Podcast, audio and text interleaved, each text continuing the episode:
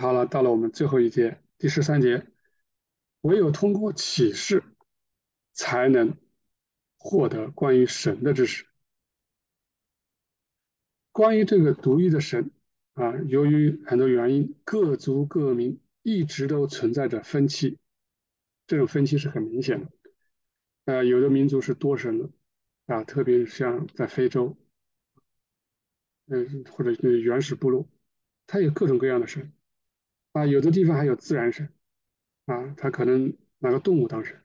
啊，如果有了解印度的印度教，我们就这这是大开眼界了，啊，太多神。当然，有的地方没神，但是神不存在，这些唯物主义就不承认神的存在。那有的人就认为神是什么三个位格的，啊，能够三位又能统一的。那有的人，比如伊斯兰教，他对神的感受就是，那是无法，就是不能以人的形式来，他是说不能以人来想神，啊，这个挺有意思。他说神是主是独一的，但是不能把它跟人来类比，他说这叫以物配主。哎，为什么会这么奇怪？啊，一个地球，对吧？现在都是网络时代，信息都是可以共通的，啊，为什么有这么多分歧？作者说：“他说第一个原因，说离了启示，就不可能离了启示就不可能有关于神的知识，并因此承认神。这都是启示给我们的。然后，然后离了作为启示的冠冕啊，这些启示当中有一个最宝贝的啊，称之为冠冕的，就是我们的圣言。”啊，我我用括号打起来，因为我想直译，啊，就是意思，它就是话的意思，啊，就是这个啊言语，啊言语，或者是话语的意思，啊，英文就是 word，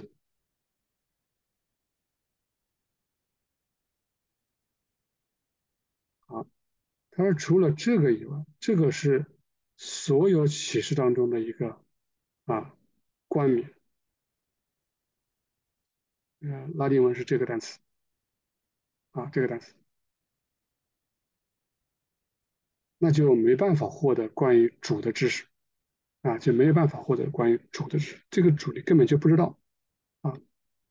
如果没有圣言或者我们平时所理解的，如果没有圣经，没有旧约，没有新约，或者没有旧约之前的古圣经，你就压根你都不知道什么是主，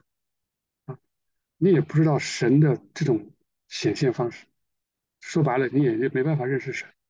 你就不知道神还能他曾经到过地上啊，他曾经嗯预言对吧，在整本旧约里面就预言啊要来拯救我们，他取人生降世这些事情我们都不知道啊，那也就啊这个那像神性一切的丰富的有形有体的住在它里面，这事情我们都没办法知道啊，没办法知道。只有通过启示，通过启示，一个人能够与神相遇，啊，才能够接收他的流，因而从自然变得灵性，或者说从属世变得属灵，啊，才可能。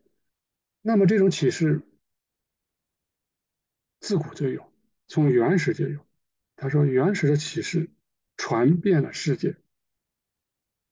那为什么会人对对神的认识为什么这么多分歧，这么多分裂啊？甚至同样接收圣经启示式的这个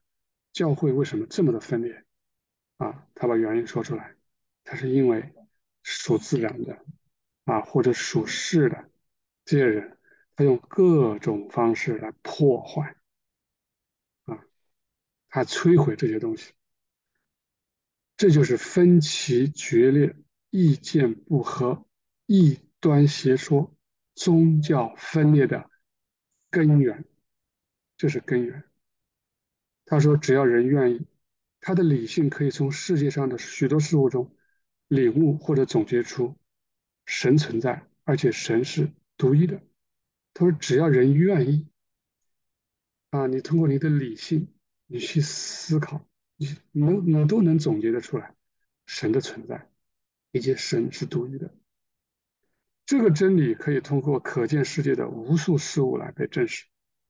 因为宇宙如同一个舞台，不断的展现着证据来证明神的存在，而且神是独一的。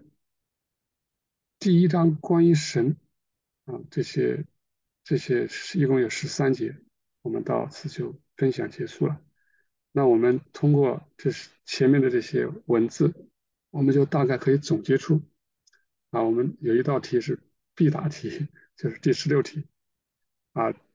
这个就不用有压力了，因为我们已经知道了神的这么多属性，对吧？神的观念，哦，原来神是这样的，是独一的，对吧？然后他是个人，然后他就是他的本质就是爱与智慧，啊，原来他爱与智慧不是虚无缥缈的，它是实体，它是形式，它是主体，对吧？然后啊，神的神的爱是怎么回事啊？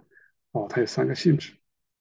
啊，然后我们还知道神的全能、全知和全在，对吧？所以，我们只要把这些东西总结一下就够了。这就是我们的神观。我们能够，如果能够在通过对关于神的知识，能够自己总结出神有这些属性，那我们就有了自己的一个神观。然后把这个神观就当做一个，就好像指导方针一样，就应用到我们以后读圣经也好，或者是读其他的著作，或者我们生活中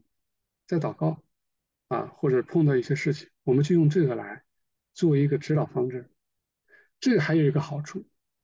我们可以拿我们的这种神观，可以去比较其他人，比如别的人呢想来劝服你，说你这是怎么回事啊，有问题的。那我们可以用神观来比较，我们抓住这个不变，啊，我们把它记熟来，啊，你背熟来是最好了，啊，一问起我就知道，啊，当别人一说到三个位格，啊，那我们知道这个肯定不行。当人们一说啊，神是虚无缥缈的啊，他他他好像无法形容，他是不能用人来形容神，那我们就说啊，这不对不对不对，对吧？啊，不用神的是不用人的形象，没办法，是不可能的啊。然后我们对神的全知全在全能，我们就有认识了啊，我们不会再以空间的这种啊什么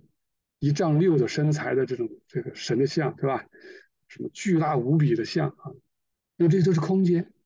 肯定不适合。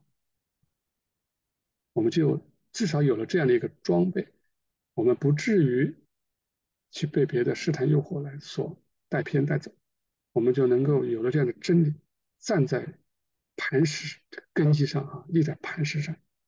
风吹雨打，我们也不会垮掉，不会毁掉。好谢谢，我们就到此结束。